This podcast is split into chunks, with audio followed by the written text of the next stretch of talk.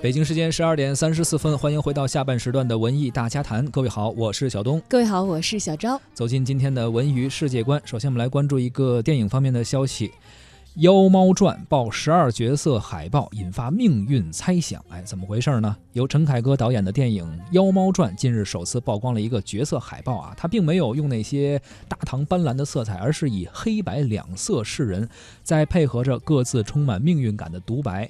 电影也同步曝光了多伦多国际海报。据了解啊，导演陈凯歌将从《妖猫传》的忙碌后期制作中抽身，成为即将开始的今年的多伦多电影节唯一的一位华人评委。的确，好像陈凯歌导演近几年新电影的动作并不是很频密啊，所以大家对于这个《妖猫传》的关注也是可想而知了。电影《妖猫传》呢，讲的是盛唐时期的一段奇幻史诗，癫狂诗人白乐天和仰慕大唐风采的僧人空海相遇长安。啊，你看一说这个白乐天 和空海啊，马上那人形象就出来了，你一下子会。脑补到李白，还有这个日本的空海大和尚啊，等等等等。但是呢，意外的触发了横跨三十年有关王朝兴衰的惊天秘密。所以它虽然有历史的基础，但应该也是一个充满想象的奇幻故事。嗯，应该是脑洞非常开那种的一个电影。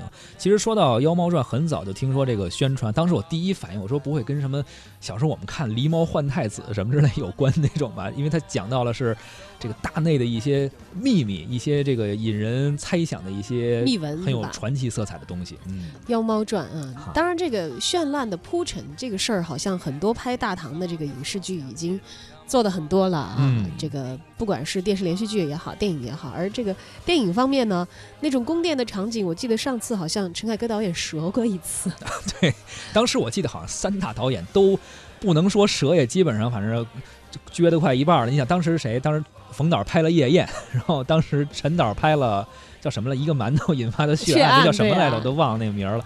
然后当时张导拍了一个周杰伦演那个，就是《菊花台》那啊，对对对，满城尽带黄金甲，对，都三个导演同时拍这个宫里边这个，就是有点。什么什么类似不叫杀父娶母，就类似有点这这个这种意思的古装戏，全都折了，基本上。那看一看这一轮吧。要说现在这个大家对于宫里的戏，宫斗已经让电视剧承包了，好像基本上，我觉得电影应该也不会讲这方面的事儿。嗯，是。他他会在这个《妖猫传》里头呈现一个什么样一个升级 版折过以后吸取教训的陈凯歌？你看人家海报就已经不用那种绚烂的铺陈的色彩了。是。电影里头会怎么讲故事呢？拭目以待吧。你说的这是三十年前的旧事，一只猫不可能活过三十年。你到底有什么秘密想要告诉我们？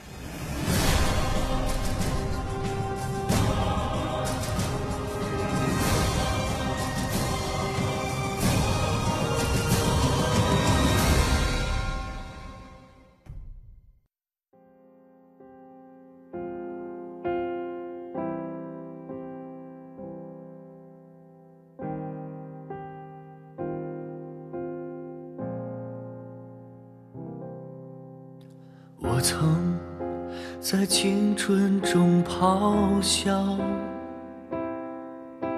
自由和锋芒是依靠。那绝尘而去的骄傲，把全世界都丢掉。我曾在爱情中燃烧，沉浮和苦笑是荣耀。那惊心动魄的美好，没什么比你重要。我以为可以左手青春，右手爱情到老，把不羁和年少、热血和心跳悄悄收好。直到有一天，在现实中被击倒，原来成长就要把曾经彻底丢掉。要了我不要了我知道时间会把一切都换掉越是美好越是难逃别让自己在谎言中煎熬。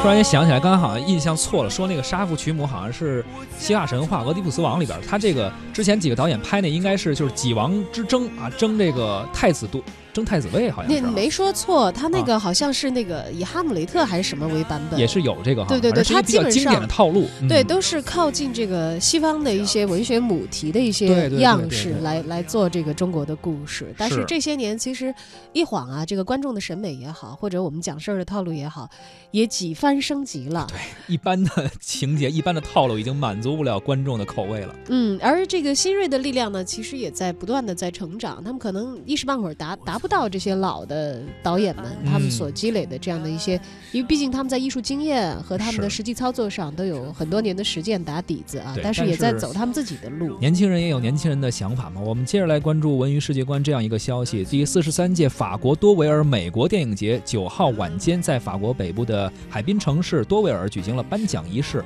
有一位中国女导演啊，叫赵婷，她执导的英语片《骑士》摘获了电影节大奖。你看，要想在这个国外得奖，还是得就是他们没什么语言障碍和文化障碍的一些题材啊。是，骑士呢，其实是赵婷的第二部长片作品，它聚焦美国西部的印第安的族群，讲述的是一名年轻的牛仔在坠马受伤之后，虽然被告知没有办法再度骑马了，但是他仍然对于斗马运动是非常的热爱，念念不忘，由此也引发了一系列的故事。颁奖仪式上，电影节的评委法国导演米歇尔·阿扎维阿扎纳维修也是称赞影片《骑士》啊，十分的有力量，既富有诗意，也融合了人道主义和对政治的思考。演员的肢体表演也十分的抢眼。二零一七年五月，《骑士》还曾斩获戛纳电影节的导演双周和艺术电影奖，哎，应该说已经是获奖不少了。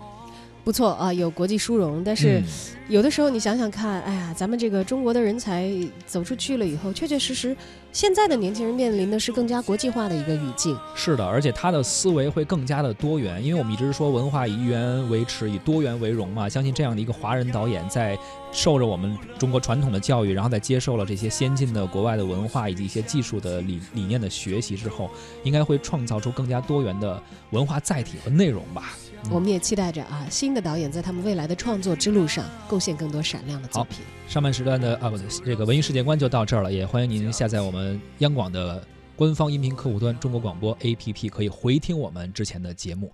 小东和小超，今天就先跟您聊到这儿，接下来走进今天的今日影评。